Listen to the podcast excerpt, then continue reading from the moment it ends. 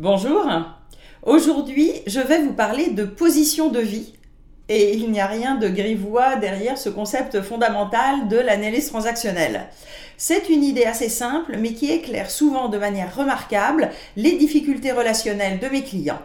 Alors voici le concept, et vous trouverez dans mes vidéos suivantes des cas particuliers. Tout d'abord, pour les curieux, L'analyse transactionnelle est un modèle psychologique développé à partir des années 50 pour mieux comprendre notre personnalité et celle des autres, les rapports sociaux et la communication de manière générale. Dans ce modèle, les échanges entre deux personnes sont appelés transactions, d'où le nom analyse transactionnelle. Mais cela n'a rien de monétaire et le mot analyse ne veut pas dire que vous vous allongez sur un divan. Donc, revenons aux positions de vie. Selon la définition de Eric Berne, le fondateur de l'analyse transactionnelle, la position de vie dans laquelle nous sommes dépend de la croyance que nous avons en notre propre valeur et en la valeur de l'autre, à un moment donné. Si j'ai la croyance que j'ai de la valeur ou que l'autre a de la valeur, ce sera symbolisé par un plus. Si j'ai la croyance que je n'ai pas ou que l'autre n'a pas de valeur, ce sera symbolisé par un moins. Et donc, dans une relation entre deux personnes, vous avez quatre positions possibles. J'ai de la valeur et tu as de la valeur, c'est la position dite plus plus qui permet une communication et une relation saine. Je me respecte et je te respecte, je m'accepte tel que je suis avec mes forces et mes faiblesses et je t'accepte tel que tu es avec tes forces et tes faiblesses.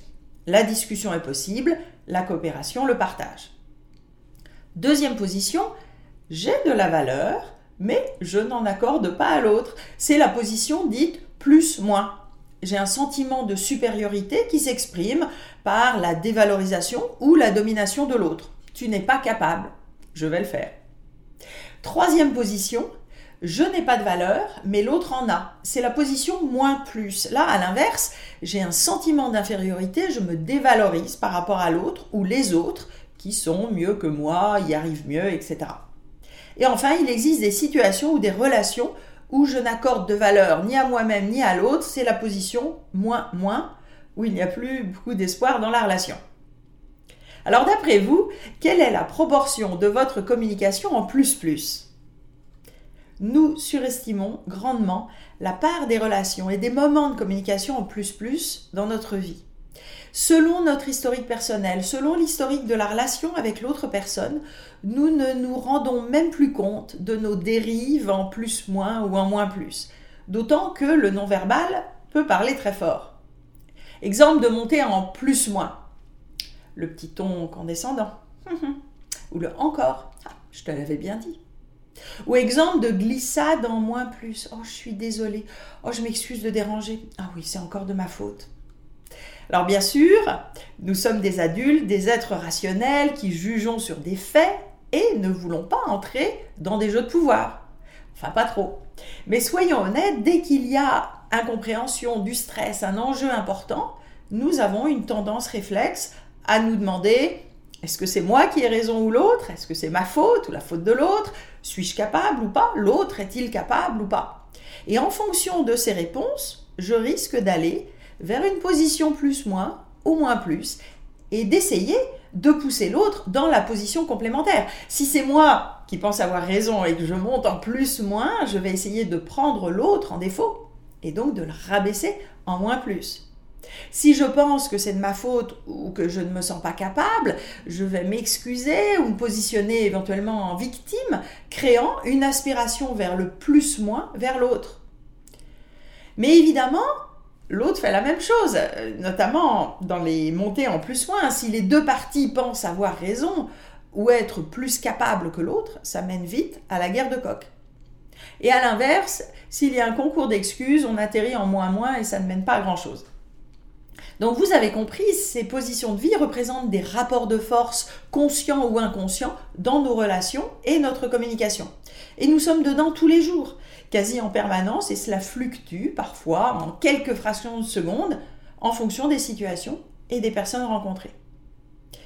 Mais derrière tout cela, nous pouvons avoir une position de vie favorite, en général inconsciente, une sorte de croyance fondamentale sur moi-même et les autres qui va teinter notre vision de la vie, nos relations et notre interprétation des événements, avec derrière la notion de confiance en soi ou de dévalorisation, de jeu de pouvoir, ou de manière assez basique si nous voyons la vie de manière plutôt positive ou négative.